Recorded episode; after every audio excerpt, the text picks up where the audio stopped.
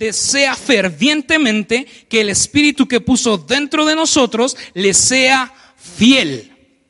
Y Él da gracia con generosidad. Como dicen las escrituras, Dios se opone al orgulloso, pero da gracia a los humildes. Dile a tu hermano de al lado, Dios te desea. Contéstale, pues sí, estoy bien guapo. Aparte, aquí dice, podemos ver que Dios nos desea fervientemente. Dice que Él quiere que le entreguemos nuestra fidelidad, que le seamos fieles. Quiere que le entreguemos nuestro amor, nuestra vida por completo. Amén. Él nos anhela, nos busca. Pero dice algo importante al final. Dice, Dios, eh, Dios se opone a los orgullosos y da gracia a los humildes. Mira hermano, Dios desea hablar a tu vida, Dios desea estar en tu vida, Dios desea obrar en tu vida. Pero si tú y yo tenemos una vida, una actitud orgullosa delante de Dios, Dios no puede hacer su obra en nosotros. Y tú vas a decir, no, pues si yo soy bien humilde, bien sedosito, si yo hago todo lo que Dios dice y, vengo a la iglesia todos los domingos y voy a mi grupo discipular y predico la palabra, yo no soy orgulloso. Mira hermano, te voy a definir qué es ser orgulloso delante de Dios. Ser orgulloso delante de Dios es hacer y llevar tu vida conforme a tu, a tu pensar, a tu decisión, a tu sentir es no entregar las áreas de tu vida por completo a Dios. Es decir, yo sé mejor que Dios qué es lo mejor para mí. Y mira, a lo mejor tú dices, no, yo, yo, sí creo en Dios, yo sí confío en Dios. Y, siempre que está en la, predicación, yo siempre estoy, oh sí, amén. Y en la alabanza estoy adorando y, estoy eh, predicando el Evangelio. Mira, hermano, muchas veces la máscara que llevamos hasta nosotros nos la compramos. Porque actuamos de la manera correcta y decimos las palabras correctas, pero nuestras actitudes de fondo están diciendo cosas muy distintas y están demostrando cosas muy distintas. Como te decía, ser orgulloso implica hacer las cosas a mi entender, a mi querer. ¿Por qué? Porque hay áreas de mi vida en las que creo que yo sé mejor qué es lo que conviene, qué es lo que conviene más. Y hay un área específica, que es justo de lo que quiero hablar el día de hoy, donde somos muy orgullosos, donde decimos yo sé que es mejor para mí en esta área. Y es la que a muchas personas nos cuesta trabajo dejar en los pies de Cristo. Y antes de decirte de qué se trata, quiero decirte la frase de un pastor, un pastor que se llama Wayne Myers. A lo mejor no muchos lo conocen, es un pastor ya, tiene como 80 y algo años, 90 y cacho años, es un pastor americano que ha trabajado aquí en México. Y esta frase me encanta porque dice, un cristiano no es completamente salvo hasta que se salva su cartera. Te la repito, un cristiano no es completamente salvo hasta que se salva su cartera. Sí, hermano, hoy vamos a hablar de las finanzas, de esa área temida por muchos, de esa área que en muchas iglesias hasta les da miedo hablar para que no se vaya la gente. ¿Por qué no me acompañas ahí a, Juan? Ve abriendo tu Biblia en Juan. Mira, hermano, las finanzas es un área muy difícil de entregar a Dios. Porque muchas veces creemos que Dios es un Dios de miserias. Que a veces creemos que Dios quiere que vivamos en pobreza. Porque confundimos la humildad con pobreza. A veces creemos que si yo entrego todas mis áreas a Dios, incluso la financiera, y, empiezo a servirle a Dios completamente sin reservas, Él me va a mandar a la punta del cerro a compartirle a las comunidades indígenas. Voy a terminar viviendo en una casa de lámina y con piso de tierra y me voy a morir de hambre. Y a veces eso impide que le demos a Dios todo en nuestra vida. Porque creemos que Dios nos va a hacer miserables. Y hoy quiero enseñarte todo lo contrario.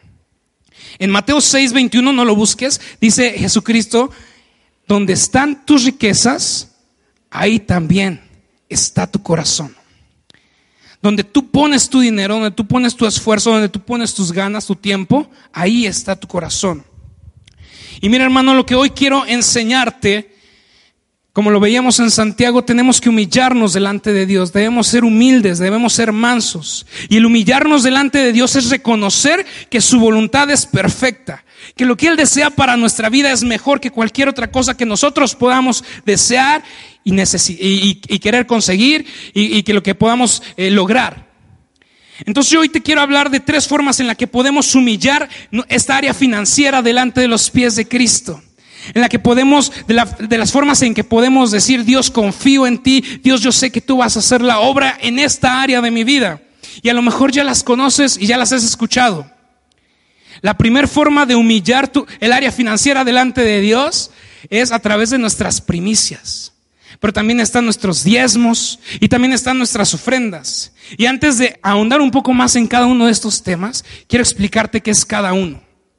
Las primicias, ¿alguien sabe aquí qué son las primicias? Mira, las primicias es lo que le damos a Dios en agradecimiento por la bendición que vendrá. Es algo que no ha recibido, pero le estás agradeciendo a Dios por lo que va a venir.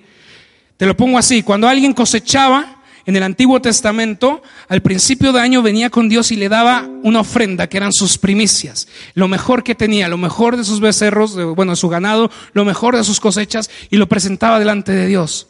Todavía no había recibido la cosecha, no, iba, no sabía si iba a ser un año bueno o si iba a ser un año de sequía, pero venían y presentaban esas primicias a Dios diciendo, Dios, no sé cómo va a venir el año, no sé qué cosecha voy a recoger, pero yo te voy a dar esta ofrenda de gratitud, porque sea lo que venga, va a ser de bendición, porque viene de ti. Amén.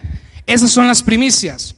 Los diezmos es el primer 10% de lo que recibes. Es decir, si sabes que al mes ganas, por decir una cantidad, 30 mil pesos, cuando cobras tu primer quincena, lo primero que sacas del cajero van a ser esos 3 mil pesos que vas a dar a Dios. Es lo primero que, los primeros 10% de lo que recibes.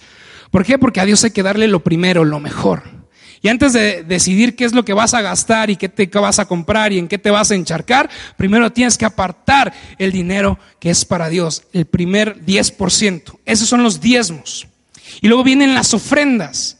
Las ofrendas es eso extra que Dios te mueve a ti a dar. Ya sea a darlo a la iglesia, a dárselo a una persona, a darlo a un ministerio, pero es algo que Dios te mueve a darlo. Mira, te voy a comentar un, ejemplo ¿Ubican al pastor Gila que viene a compartir aquí a veces? Chaparrito, barboncito, buena onda. Bueno, a él, no sé si han escuchado el testimonio de cómo conoció a mis papás. Ellos estaban en un congreso, me parece. El pastor Gil venía con su esposa, con su hija, la mayor, que era una bebé. Y que en ese día, ese día no tenía dinero, no, tenía, no sabía qué iba a comer, no sabía cómo iba a darle, comprarle la leche a su niña, porque ya no tenía dinero. Ellos habían venido por fe a ese congreso porque Dios se los había puesto.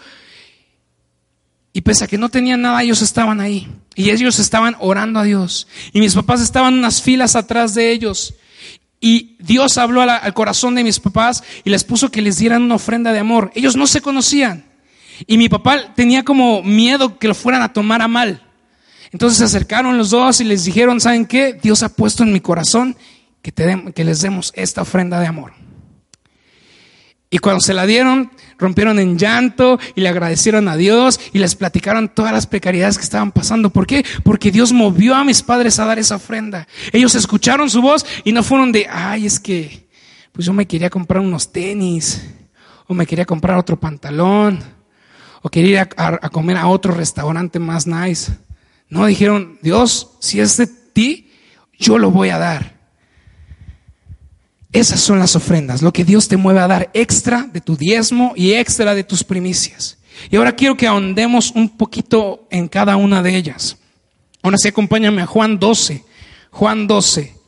12, 1. 1 al 7. Y mira, aquí vamos a hablar de lo primero. Vamos a ver cómo una persona se humilla delante de Dios, entrega sus primicias, entrega su futuro confiando completamente en Dios. Juan 12, 1 al 7. ¿Ya lo tenemos? Juan.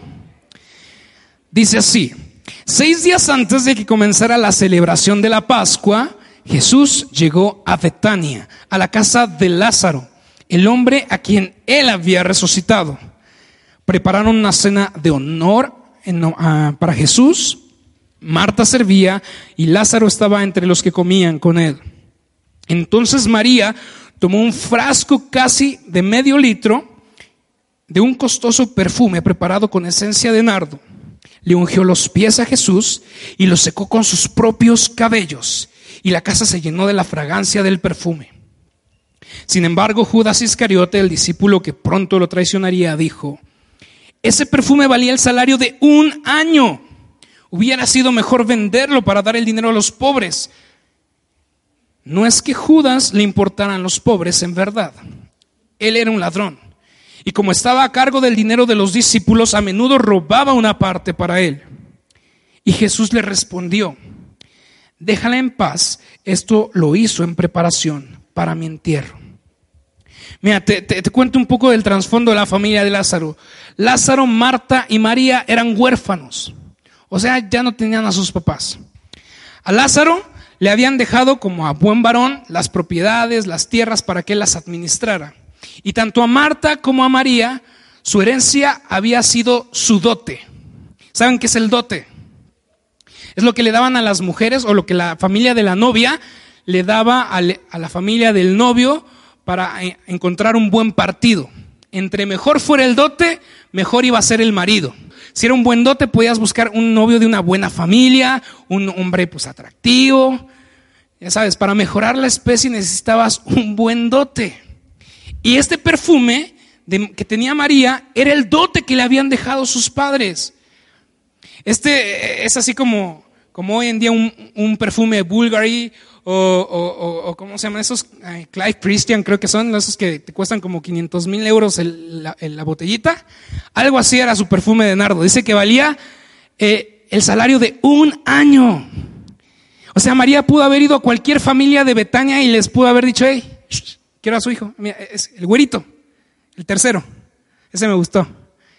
Con casi cualquier familia de Betania había podido ir y conseguir un marido. Pero ¿qué hizo María?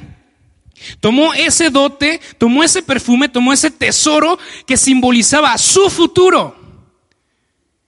Ese perfume el que le aseguraba que iba a tener un marido, que iba a tener una familia. Y no solo cualquier marido y cualquier familia, sino que iba a tener un buen marido, de una buena familia que iba a poder tener descendencia.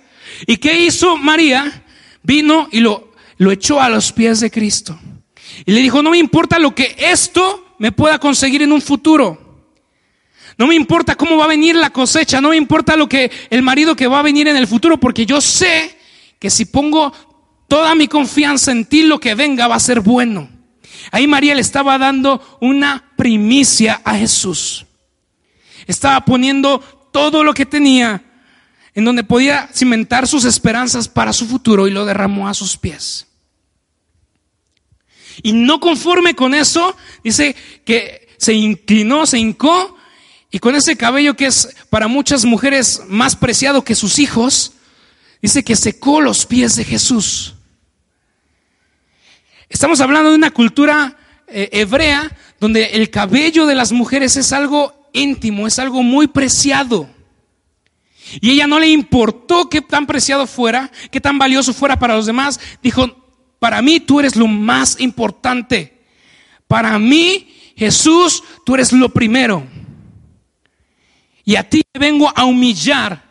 A ti te vengo a dar todo lo que tengo y todo lo que me puede dar un futuro mejor. ¿Por qué? Porque creo en ti, porque confío en ti, porque sé que lo que venga si tú estás conmigo, será de bendición. Amén. Escuché como cuatro amén. Amén. Mira, acompáñame a Romanos 11, 16. Entonces ya vimos cómo María se humilló y le entregó las primicias a Jesús porque confiaba que lo que iba a venir, como iba a venir de la gracia de Dios, iba a ser algo bueno. Dile al que tienes al lado, lo que venga será bueno díselo con, con más injundia, lo que venga será bueno.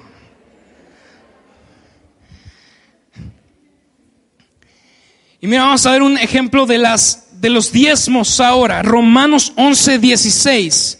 Romanos 11, 16.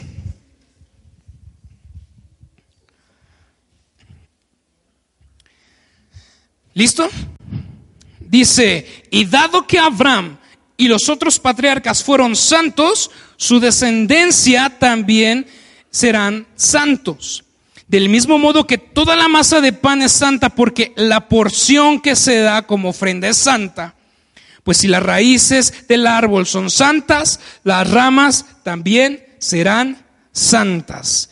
Aquí dice, si tomas una parte de la masa, ese, ese 10%, y lo das, lo ofrendas a Dios, se lo entregas a Dios, todo lo demás va a ser bendecido. Y te tengo otro ejemplo, no lo vamos a buscar por cuestiones de tiempo, pero en Primera de Reyes, eh, creo que es 17, eh, hablamos de Elías y la viuda de, ¿cómo se llama este lugar? Eh, Sarepta.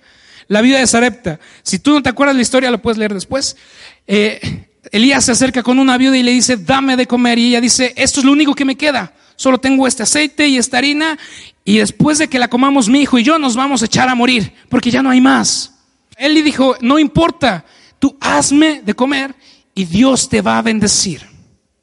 Y dice que después de que preparó la torta para Elías, la harina y el aceite no escasearon. No escasearon. Dios bendijo esa harina y ese aceite porque una parte había sido destinada para el servicio de Dios, para un siervo de Dios. Cuando tú bendices y entregas una parte de tus ingresos, de tus riquezas, de lo que tienes a Dios, para bendecirle, Él bendice el resto. Amén. Gloria a Dios. Ahora acompáñame a Marcos. Vamos a Marcos. Marcos 12, 41 al 44. Muy bien, Marcos 12, 41 dice algo así.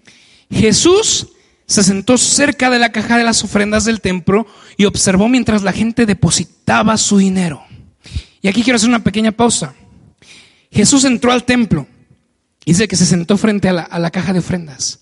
Jesús entró al templo, pero no entró a escuchar el sermón que estaban predicando. No entró a ver qué clase de teología estaban enseñando. No entró a escuchar cómo lo adoraban con canciones. No entró a escuchar cómo oraban. ¿A qué entró Jesús? A ver cómo ofrendaban, a ver cómo diezmaban. Y dice que se puso frente a la caja de las ofrendas. Y dice, muchos ricos echaban grandes cantidades.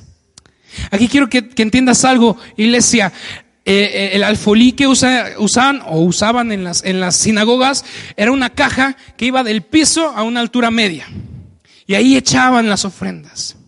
Ahora Jesús estaba frente a la caja de las ofrendas. Si te pones a pensarlo, cada que la gente venía a entregar sus ofrendas, estas caían a los pies de Cristo. Porque Él estaba ahí enfrente viendo. Ellos estaban trayendo sin quererlo, sin saberlo, sus ofrendas delante de Dios, a los pies de Dios. Versículo 42 dice, entonces llegó una viuda pobre y echó dos monedas pequeñas. Jesús llamó a sus discípulos. Esto fue trascendente para Jesús que les dijo, hey, hey, hey, a ver, vengan, vengan, vean esto. Quiero que lo vean. fue tan trascendente que esta historia aparece en dos evangelios. Aparece aquí en Marcos y aparece en Lucas. En Lucas 21 aparece. Tan trascendente fue tan, tanto Dios quería, Jesús quería que esta historia se conociera y tú y yo la entendiéramos, que quiso que todos sus discípulos vieran. Y dice, llamó a sus discípulos y les dijo, a la verdad, esta viuda ha dado más que todos los demás que ofrendan. Pues ellos dieron una mínima parte de lo que les sobraba, pero ella con lo pobre que es, dio todo lo que tenía para vivir. Ella dio una ofrenda extravagante delante de Dios porque Dios la movió a hacerlo, a dar todo lo que tenía. Y mira iglesia, yo no estoy diciéndote quédate sin comer un mes para que ofrendes todo lo que tienes. No. No quiero manipularte a que tienes que ofrendar grandes cosas. No, porque sabes que eso Dios lo va a poner en ti, en tu corazón. Así como lo puso en el corazón de la viuda de dar generosamente, así lo va a poner en ti. El punto es que así como la viuda seas obediente y lo des. Yo he aprendido un, principio eh, poderoso a través de la vida de mis padres, a través de, algunas personas que he conocido en el Evangelio. El ser generoso delante de Dios no se basa en la cantidad que des. Escucha bien, el ser generoso delante de Dios no se basa en la cantidad que des, porque a lo mejor tú puedes ofrendar o diezmar 20 mil pesos y no te es nada porque ganas mucho más. La generosidad de Dios depende de cuánto te afecte lo que le das a Dios. Y mira iglesia, te, te lo pongo de otra manera. Como te decía hace rato, tenemos que darle la prioridad a Dios, humillarnos delante de Dios y que Él tome control de nuestra área financiera. Tenemos que darle el primer lugar a Dios, tenemos que darle la prioridad a Dios en esa área. Y cuando nosotros le damos a algo prioridad, realizamos sacrificios. Cuando tú estás en la escuela o en la universidad, si quieres eh, conseguir una beca, si quieres a lo mejor, no sé, te estás preparando para entrar a la universidad que tú quieres, tienes que sacrificarte. Le estás dando prioridad a eso y tienes que estudiar a lo mejor el doble o el triple. A lo mejor ya no vas a salir con tus amigos todos los días en la semana, a lo mejor nada más los vas a ver un día o dos días a la semana porque te estás sacrificando para conseguir lo que le has dado prioridad. Te estás sacrificando. O los varones que a lo mejor prefieren irse con sus amigos a ver un partido porque tu equipo llegó a la final de la Champions o de la Liga MX, no sé cuál te guste o porque tu equipo llegó al Super Bowl. Y en vez de ir a verlo, prefieres sacrificarte para llevar a tu esposa a una película romántica o a una cena. ¿Por qué? Porque a lo mejor tu prioridad es tu matrimonio. Que estén bien y te estás sacrificando para conseguirlo. El problema con Dios es que queremos que Él nos dé una vida extravagante, nos dé bendiciones abundantes, pero nuestro sacrificio es mediocre. Queremos que Dios nos bendiga hasta que sobre y abunde. Pero nuestro sacrificio no es lo suficiente. Cuando tú quieres un aumento en tu trabajo, cuando quieres una promoción en tu trabajo, te esfuerzas y hasta trabajas el doble y haces el trabajo de los demás. Hay algunos otros que llegan tarde, que faltan dos días a la semana y aún así quieren tener ese, ese buen sueldo, quieren tener esa promoción, dando cosas mediocres. No puedes ser el mejor de algo, no puedes recibir lo mejor de algo si no te sacrificas para hacerlo, iglesia. Y con Dios es lo mismo. No puedes pedirle las bendiciones más grandes y más codiciadas si lo que tú das es mediocre. La viuda dio todo lo que tenía. María dio lo que representaba una seguridad para su futuro. La viuda de Sarepta le dio a Elías lo único que tenía para comer ella y su hijo. Dieron un sacrificio extraordinario y a cambio de eso Dios las bendijo de una manera extraordinaria. Y te voy a decir cuál es el problema por el que tú y yo a veces no podemos dar ese sacrificio extraordinario delante de Dios. Acompáñame a Lucas 5:12. Dice así. En una de las aldeas, Jesús conoció a un hombre que tenía una lepra muy avanzada. Cuando el hombre vio a Jesús, se inclinó rostro en tierra y le suplicó que lo sanara. Señor, le dijo, si tú quieres, puedes sanarme y dejarme limpio. Jesús extendió la mano y lo tocó. Si quiero, queda sano. Y al instante la lepra desapareció.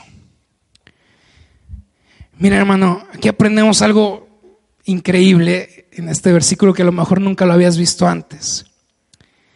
Tú y yo, así como el leproso, creemos en el poder de Dios, el poder que tiene para bendecirnos, para sanarnos, para restaurarnos. Creemos que Él puede, amén. Creemos que Él puede, amén. Ahora, el leproso estaba seguro que lo, iba, lo podía sanar, pero el leproso tenía la duda de que él quisiera sanarlo. ¿Me escuchaste, iglesia?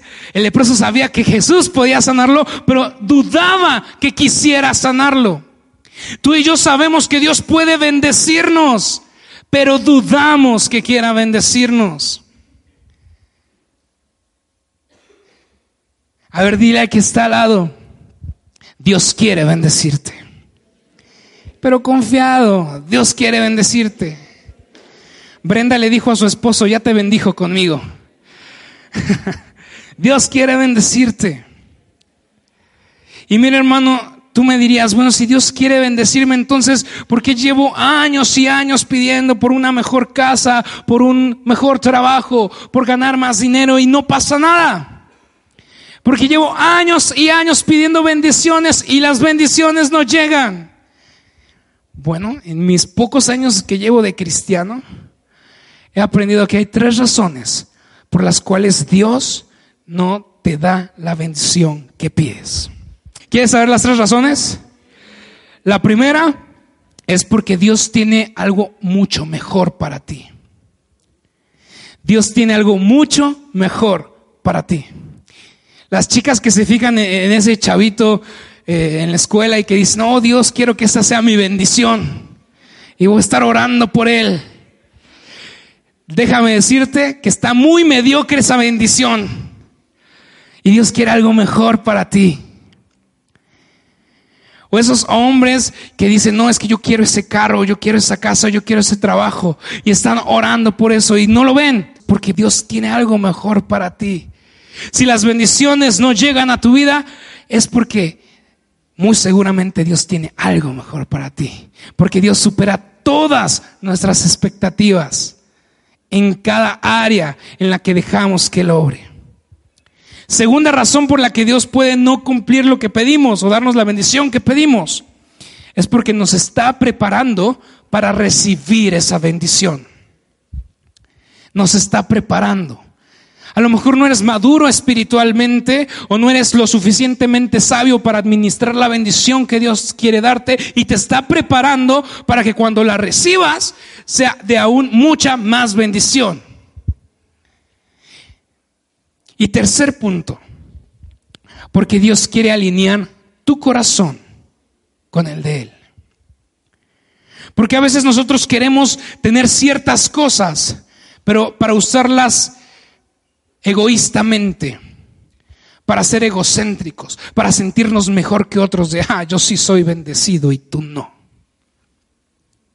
Dios quiere alinear nuestro corazón con el suyo. Porque solamente así, cuando venga esa bendición que sobre y abunde, la vamos a ocupar para bendecir a más personas. La vamos a ocupar para el reino de Dios. La vamos a ocupar para los propósitos que genuinamente Dios quiere que la usemos. Mira, acompáñame a, Mateo 6. Hace un momento les comentaba, el Mateo 6, 21 dice, donde está tu tesoro, ahí también está tu corazón. Y les vuelvo a decir, donde ponemos nuestro tiempo, nuestro dinero y nuestro esfuerzo es porque es algo importante para nosotros. Los que son papás lo entienden. Amas tanto a ese hijo que le dedicas tiempo, dinero y esfuerzo. ¿Por qué? Porque no quieres que le falte nada. Y estás ahí día y noche cuando se enferman, llevándolo al médico, comprándole medicinas, haciendo cosas. ¿Por qué? Porque le amas. Y ahí estás gastando todo y ahí está tu tesoro, porque ahí está tu amor, ahí está tu corazón, ahí están los hechos que estás llevando. Mira, Mateo 6, 24, ahí más adelantito. Para alinear nuestro corazón con el corazón de Dios debemos empezar a poner nuestro dinero en un lugar correcto, al servicio de Dios, administrándolo sabiamente, invirtiéndolo en la obra de Dios. Debemos empezar a creer y confiar en Dios para que Él empiece a manejar nuestras finanzas. Ya tenemos Mateo 6:24. Dice algo así. Nadie puede servir a dos amos, pues odiará a uno y amará al otro. Será leal a uno y despreciará al otro. No se puede servir a Dios y estar esclavizado al dinero. No se puede servir a Dios y estar esclavizado al dinero. Mira hermano, contrario a lo que muchas personas cristianas te han dicho a lo largo de tu vida, el dinero no es malo. Te lo repito, el dinero no es malo. Dios no está en contra en que tengamos dinero y seamos bendecidos económicamente, pero simplemente el dinero o el tener dinero revela cuáles son tus verdaderas intenciones. Tú necesitas el dinero o las cosas materiales para tener un mejor pensamiento de ti, para sentirte mejor, para sentirte bella, para sentirte apreciado, para simplemente presumirle a los demás. ¿O usas ese dinero para bendecir a las personas, para bendecir y, sembrar en la obra de Dios? Mira, este es un ejemplo que yo he visto diariamente en la vida de mis padres. Ellos, gracias a Dios, y toda mi familia, gracias a Dios, hemos sido bendecidos. Y he visto cómo ellos siembran en la obra de Dios. Cómo ellos dan sin importar nada. ¿Por qué? Porque ellos han aprendido el principio que el dinero no lo es todo. Y si ellos tienen los recursos, los usan para engrandecer el reino de Dios. El dinero no es malo, es malo como lo ocupes y tus intenciones, hermano. Acompáñame ahí mismo en Mateo 6, versículo 31 y 33. Así que no se preocupen por todo eso diciendo, ¿qué comeremos? ¿Qué beberemos? ¿Qué ropa nos pondremos? Esas cosas dominan el pensamiento de los incrédulos, pero su Padre Celestial ya conoce todas sus necesidades. Busquen el reino de Dios por encima de todo y lleven una vida justa. Y Él les dará todo lo que necesiten. Mi hermano, lo digo muy seguido cuando aparece esta palabra en los versículos. La palabra todo es una palabra absoluta. Cuando se dice todo, es todo. Y en el versículo 33 dicen, busquen al reino de Dios sobre todo. El reino de Dios sobre todo, que sea lo más importante para ti. Y dice más adelante, y Él les dará todo lo que necesiten. No solo te va a dar comida y sustento, Él te va a dar todo lo que necesites. En estos versículos hay cuatro puntos que podemos ver. El primero es que Dios no quiere que vivas preocupado. Al principio empieza, ¿no? De con qué vamos a comer, qué vamos a vestir. La gente nos preocupamos por ese tipo de cosas, pero Dios no quiere que te preocupes porque Él es tu sustentador. Segundo punto que tenemos que ver aquí es que Dios quiere sustentarnos, que quiere darnos comida, techo, vestido, que quiere darnos todo lo que necesitamos. Tercer punto, Dios quiere ser el primero en tu vida. Dios quiere ser el primero en todo lo que hagas. Cuando tú y yo diezmamos, ofrendamos y damos nuestras primicias, estamos mostrándole a Dios que primero es Él en esa área financiera. Que primero lo estamos buscando a Él lo estamos honrando a Él y estamos confiando en Él. Así como María, así como la mujer viuda bueno, como las viudas. Y, cuarto punto, Dios no quiere que persigas o que busques la bendición o la añadidura. Dios no quiere que vengas a Cristo, que vengas a Dios buscando lo que Él te va a dar. Él quiere que la bendición te persiga a ti. Cuando tú buscas a Dios y lo pones en primer lugar de tu vida, la bendición va a llegar a ti porque Él va a empezar a suplir todo lo que necesitas y no te va a faltar nada.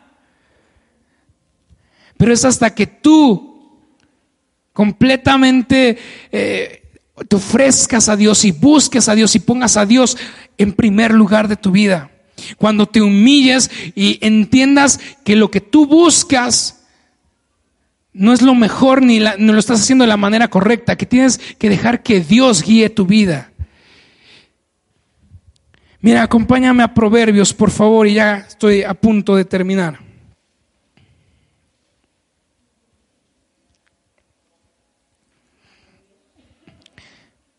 Tenemos que reconocer, hermano, que Dios quiere lo mejor para nosotros. Que los planes de Dios para nosotros son mejores de lo que de lo que son nuestros planes, de lo que son nuestras ideas. Proverbios 3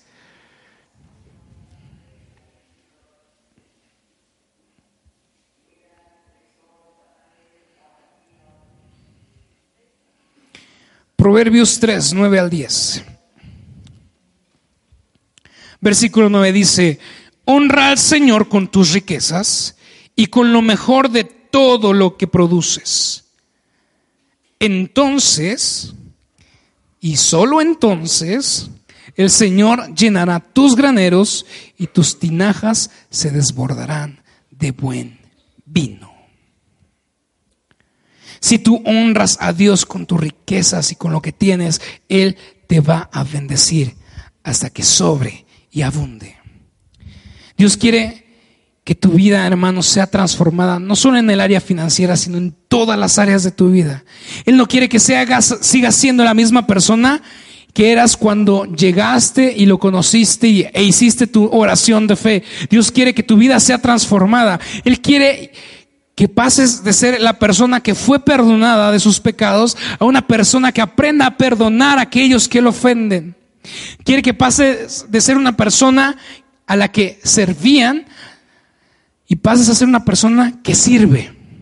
Que pases de ser una persona que recibió generosamente a una persona que da generosamente.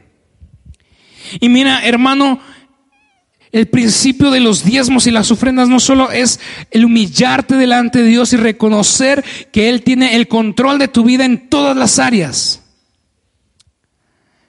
También nos unifica como cuerpo, como iglesia.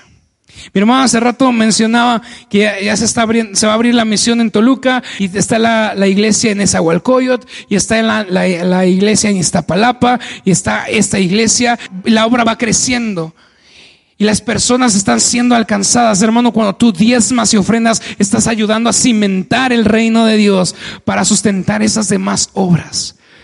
Para poder abrir más lugares y alcanzar a más personas para Cristo. Te estás haciendo parte de la identidad de esta iglesia, te estás haciendo parte del cuerpo de Cristo. Cada vez que una persona con necesidad se lo apoya con, con, despensas, tú estás siendo partícipe de eso, de esa bendición. Le estás sirviendo a Dios, no solo con tu tiempo, no solo en la iglesia, sino con tus recursos para bendecir a otras personas. Hoy hermano, quiero invitarte a que decidas por fin entregar esa área financiera a Dios, en que decidas decirle, Dios, pongo mi futuro en tus manos, pongo mi vida en tus manos, porque yo sé que no solo puedes bendecirme, sino que vas y quieres bendecirme. Es hora de que rompamos esas dudas que tenemos, así como el leproso y entender que Dios quiere bendecirte, pero que tenemos que alinear nuestro corazón con Dios y que tenemos que humillarnos y reconocer que lo que Él desea para nosotros siempre va a ser mejor de lo que nosotros buscamos. Amén. ¿Por qué no te pones de pie? Quisiera que esta oración tuvieras también tus diezmos y ofrendas a la mano, si me pueden hacer favor de una vez repartir los sobres, porque quiero que oremos por estos diezmos, por estas ofrendas, por esta área financiera en cada una de nuestras vidas. Si tú vas a necesitar un sobre, te voy a pedir que alces tu mano para que mis hermanas te lo puedan dar. Mi hermano, yo entiendo la reticencia que a veces tenemos en soltar el área financiera de nuestra vida. Porque, insisto, muchas veces nos enseñaron que Dios es un Dios miserable. Pero si yo he aprendido algo en mi vida es que Dios es un Dios, un Dios de gracia, un Dios de bendición.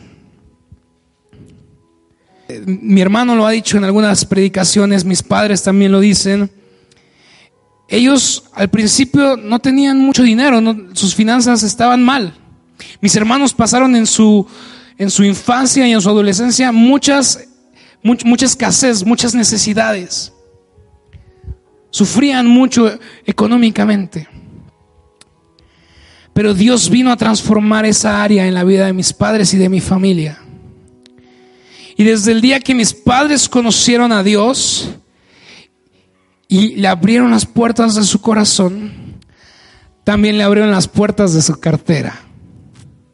Y ellos nunca dudaron en diezmar, en ofrendar, en sembrar en la obra y para la obra de Dios. Mis papás no solo han sembrado en tierra prometida, ellos han sembrado en, iglesias en, en, Michoacán, en la sierra, en Puebla, ellos han sembrado en muchos lugares.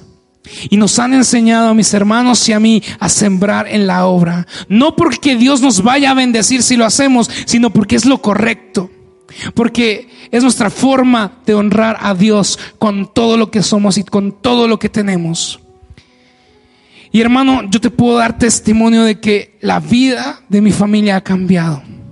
Y podemos vivir de una manera que a lo mejor mis padres no se imaginaban que pudiéramos vivir.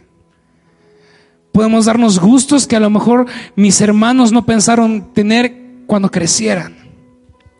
Mis sobrinos viven una vida de bendición y mejor. ¿Por qué? Porque mis padres decidieron abrir todas las áreas de su vida y en todas las áreas de su vida reconocer la autoridad de Dios. Así que yo quiero invitarte a que hagas lo mismo, hermano. Hoy podrás estar pasando por la peor situación financiera de tu vida. El mundo puede decir que México va a vivir momentos difíciles económicamente en los años venideros. Pero déjame decirte, hermano, nosotros no somos parte del mundo, nosotros estamos con Cristo.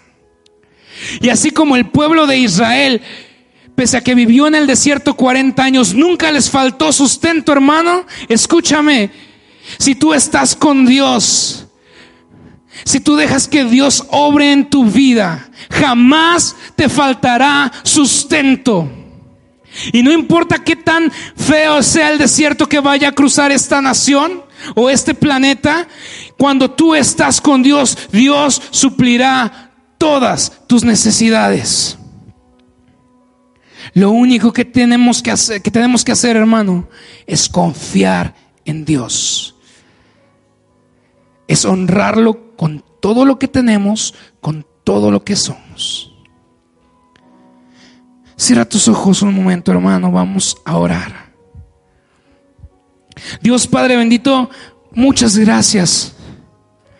Gracias Dios por tu fidelidad. Gracias Dios por tu amor. Gracias Dios por tu gracia. Gracias Dios porque pese a que somos infieles, tú eres fiel. Gracias Dios porque aunque te damos lo mínimo, tú no dejas de ampararnos. Tú no dejas de sustentarnos. Tú no dejas de bendecirnos, Dios. Y esta, esta tarde, Dios, esta mañana, Padre Santo, hoy quiero rendir mi vida, mis finanzas delante de ti, Dios. Porque yo sé, yo entiendo, Padre, que lo que tú deseas para mi vida, para mí, es mucho mejor de lo que yo puedo imaginar, de lo que yo puedo lograr. Hoy, Padre, tomo mis diezmos, mis ofrendas, Señor, y las quiero entregar delante de ti, Dios, para honrarte, para bendecirte, para mostrar, Dios, que yo no soy esclavo del dinero, que no seré más esclavo del dinero ni de las cosas materiales, Padre, sino que quiero ser un hijo tuyo, un siervo tuyo, obediente que Dios quiero ceder esta área de mi vida para que tú la gobiernes, para que tú la guíes. Dios quita todo egocentrismo, toda avaricia de mi vida, de mi corazón. Quita toda preocupación por lo que ha de venir mañana, por lo que he de hacer, por lo que, lo que he de comer, por lo que he de vestir, por cómo he de pagar mis deudas, Dios. Queda toda preocupación, Señor, y hazme entender que tú eres mi proveedor, mi sustentador. Que tú eres mi roca fuerte, Padre. Y que si yo vivo en justicia y te busco, Padre, no solo yo, sino mis generaciones serán benditas en ti, Padre. Dios, enséñame y ayúdame a poder entregarte todas mis riquezas, todo lo que produzco, Dios para honrarte, bendecirte. Ayúdame, Señor, a ceder el control de mis finanzas a ti. Porque Dios, yo quiero buscarte a ti primero. A ti sobre todas las cosas, Dios. Porque yo sé que tú me sustentarás para siempre. Hoy, Dios, yo pido y clamo por estos diezmos y estas ofrendas. Y por estos diezmadones y ofrendadores, Dios. Porque yo declaro que todas las familias aquí representadas, Dios, serán benditas. Porque transformarán su vida, transformarán el área financiera en sus vidas, Señor, y te honrarán con ella con todo lo que tengan, con todo lo que hagan, ellos te honrarán, Dios. Yo, yo declaro bendición en su vida hasta que sobre y abunde, Señor. Hoy declaro que renovará sus fuerzas para seguir trabajando, que les dará, Señor, sabiduría para ejercer su profesión de la mejor manera. Pero declaro que les darás gracias, Señor, delante de sus clientes, delante de sus jefes, delante de las personas en su trabajo. Hoy yo declaro, Dios, que tú los bendecirás y donde quiera que ellos vayan, Señor, tú los acompañarás. Y lo que quiera que ellos emprendan, Dios, tú lo bendecirás. Hoy, Padre bendito, clamo, clamo porque las puertas del cielo se abran sobre esta iglesia, sobre tus hijos, sobre tus siervos, Dios, sobre aquellos que te buscan y te anhelan, Dios para que nunca aparten sus ojos de ti, para que nunca apartemos nuestros ojos de ti, Dios. Que jamás busquemos la añadidura y la bendición, sino que todos los días de nuestra vida te busquemos a ti, te anhelemos a ti, Padre bendito. Y así como María, pongamos nuestro futuro en tus pies, sabiendo que tú tienes algo excepcional para nosotros. Hoy, Padre, te pido todo esto en el nombre que es sobre todo nombre, el nombre de tu Hijo amado Cristo Jesús. Amén, Amén y amén.